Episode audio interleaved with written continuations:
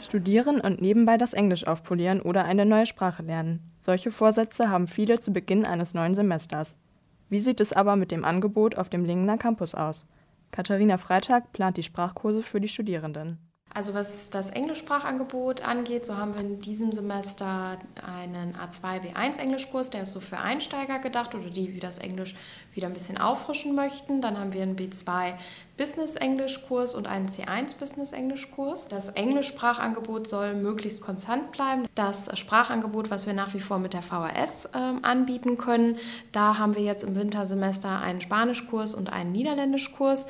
Das Angebot wechselt sich äh, hier aber ab. Das heißt, wir hatten im letzten Semester einen Arabischkurs, der äh, gut nachgefragt war. Wir hatten auch schon mal einen Kurs in Deutsch als Gebärdensprache. Wir hatten Portugiesisch. Also wir schauen auch so ein bisschen, was ähm, die Studierenden Studierenden gerne für Sprachen lernen möchten. Da arbeiten wir zum Beispiel mit dem AStA zusammen und dann versuchen wir das Sprachangebot entsprechend zu steuern.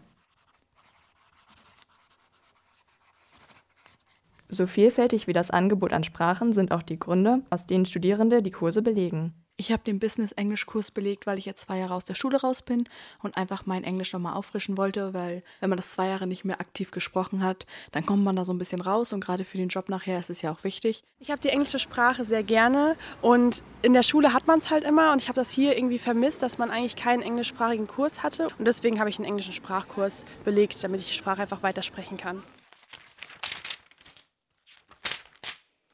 Einige planen natürlich auch ein Auslandssemester und versuchen sich mit Hilfe der Sprachkurse darauf darauf vorzubereiten und wiederum andere sind einfach daran interessiert, äh, neue Sprachen wie zum Beispiel Spanisch ähm, ja, kennenzulernen und zu erlernen oder auch Niederländisch. Das ist aufgrund unserer ja, Nähe zur niederländischen äh, Grenze natürlich äh, immer eine Sprache, die wirklich auch sehr stark nachgefragt ist.